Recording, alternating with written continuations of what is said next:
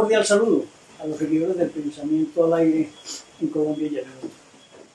Temas de solidaridad, temas de supervivencia del país, temas de trabajar conjuntamente.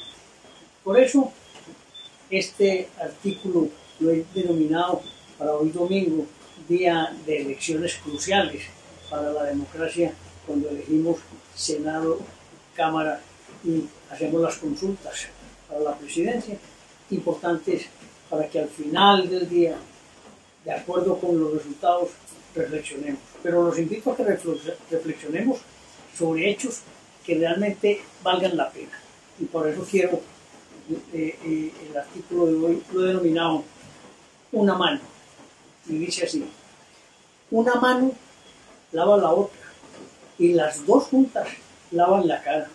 Es una frase que enmarca una realidad vigente para cualquier lugar del mundo en donde se encuentren más de dos personas juntas.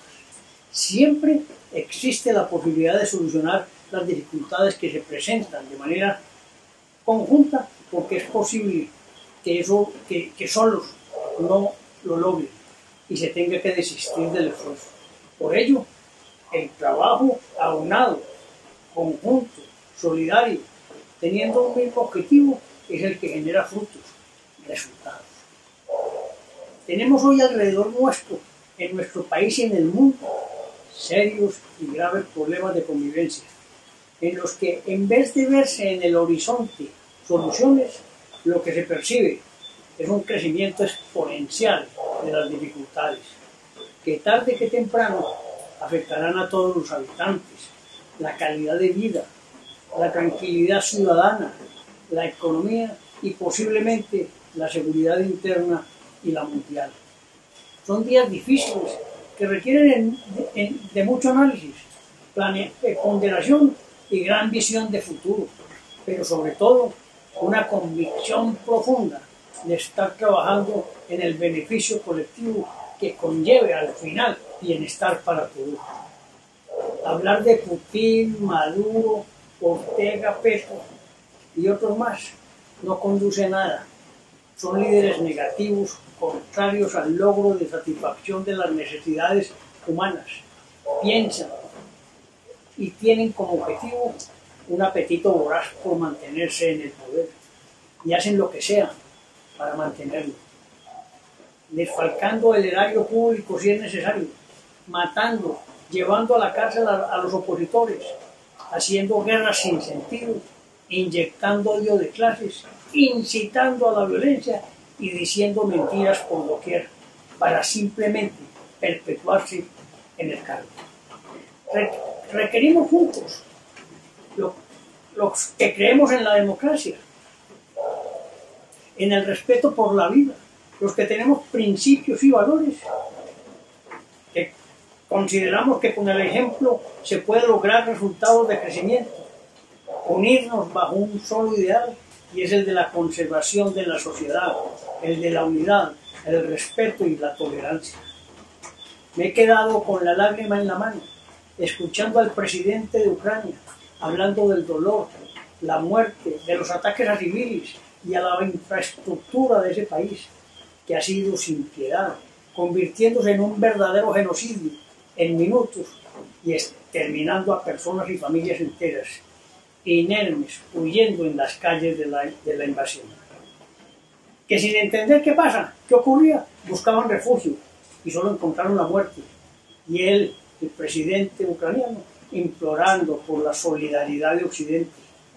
Eso no puede ser tiene que pararse esa guerra y juzgar a Putin por crímenes de lesa humanidad.